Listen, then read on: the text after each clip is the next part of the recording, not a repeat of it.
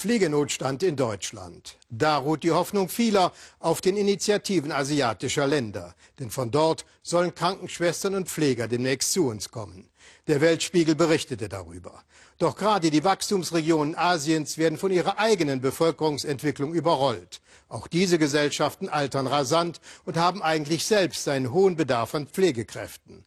Allerdings, es gibt bislang keine nennenswerte Rentenversicherung und auch kaum Betreuungsangebote.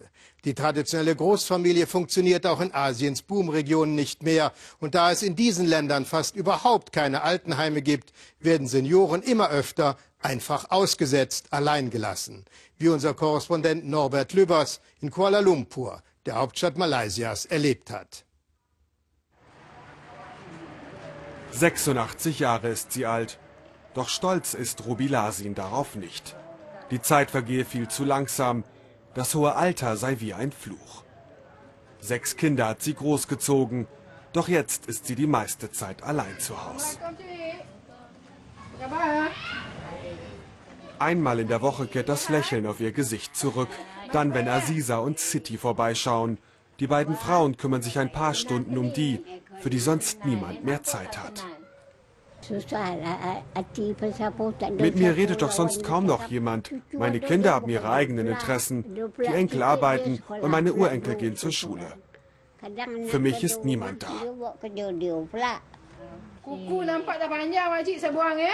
Deine Nägel sind lang, die müssen dringend geschnitten werden, sagt Aziza. Sie hilft bei der Körperpflege und ein wenig im Haushalt, begleitet die alte Dame beim Arztbesuch. Und das Wichtigste, sie ist da, um einfach nur zuzuhören. Der jungen Generation geht es vor allem um materiellen Wohlstand. Die denken nicht darüber nach, dass auch sie eines Tages alt sein werden. Und wer kümmert sich dann um sie? Andere haben alles verloren. Ihr Zuhause, Zuwendung und Halte der Familie. Von ihrem alten Leben ist nichts mehr übrig geblieben. 40 Senioren, zusammengepfercht in einem Raum.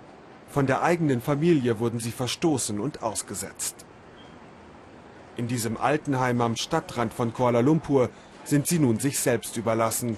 Dabei sind die meisten krank, doch nach Pflegepersonal sucht man vergeblich. Afong weiß nicht, wie lange sie schon hier liegt, warum sie überhaupt hier ist. Doch sie erinnert sich an ihre zwei Töchter, beide berufstätig, beide viel unterwegs. Für sie war da kein Platz mehr. Die sind weit weg. Die wollen mich nicht. Sie hat nur noch einen Wunsch, erzählt sie. Ich will sterben.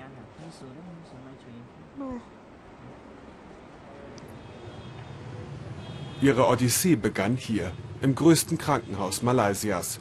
Im vergangenen Jahr wurden hier fast 200 alte Menschen in der Notaufnahme abgegeben und nie wieder abgeholt. Die Angehörigen benutzen falsche Adressen und falsche Telefonnummern. Und das Krankenhaus hat kaum eine Chance, die Familie ausfindig zu machen. Diese Patienten sind traumatisiert. Und auch wenn viele an Demenz leiden, sie spüren, dass sie nicht mehr gewollt sind. Sie haben sich mit ihrem Schicksal abgefunden und bei vielen besteht der Verdacht, dass sie körperlich wie seelisch missbraucht und vernachlässigt wurden. Die Familie will sie nicht mehr. Im Krankenhaus können sie nicht bleiben. Endstation, ein Bettenlager ohne Privatsphäre, ohne Menschlichkeit. Vom Staat haben sie nichts zu erwarten, keine Betreuung, keine Pflege, keine finanzielle Unterstützung.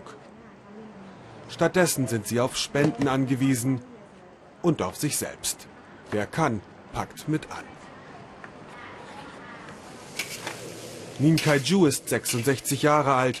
Er lebt als einziger freiwillig hier und sorgt zumindest für eine warme Mahlzeit. Die meisten schämen sich. Sie wollen nicht darüber reden, nicht zugeben, dass sie von den eigenen Kindern im Stich gelassen wurden. Fast schon makaber. Der Mann, der ihnen ein Dach über dem Kopf gibt, ist Bestattungsunternehmer. Unten stellt er Mustersärge aus und gleich darüber vegetieren 40 Senioren vor sich hin.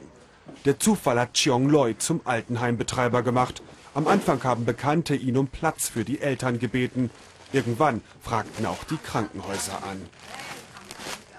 Am Anfang waren es zwei oder drei und dann wurden es immer mehr. Ich habe es nicht übers Herz gebracht, sie wegzujagen. Und dann haben wir angefangen, sie zu füttern und uns um sie zu kümmern.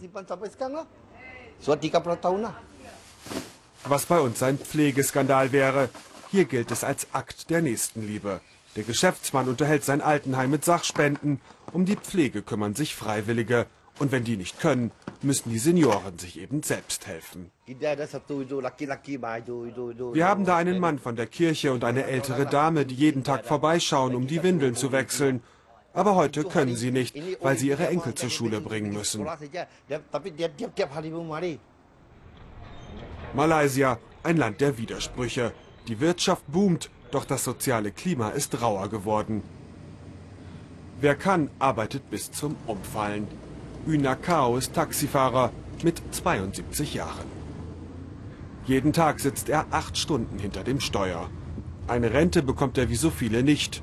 Und für große Ersparnisse hat es nicht gereicht.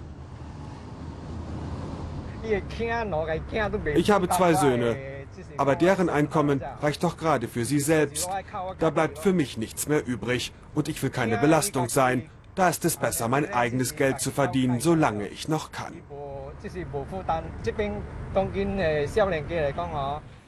Denn wer krank ist, wird zur Belastung.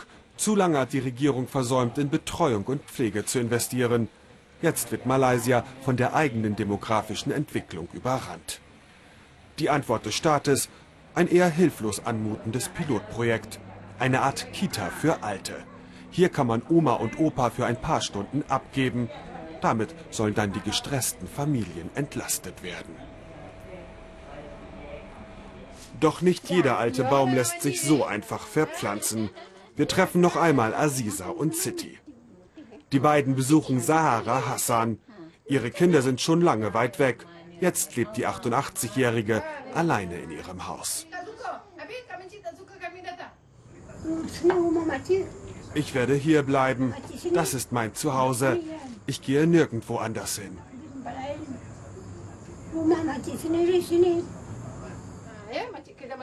In Würde alt werden, in Würde sterben. Eine neue Herausforderung für Schwellenländer wie Malaysia. Die Zeiten, in denen man in den Armen der Familie alt werden konnte, sie sind auch hier vorbei.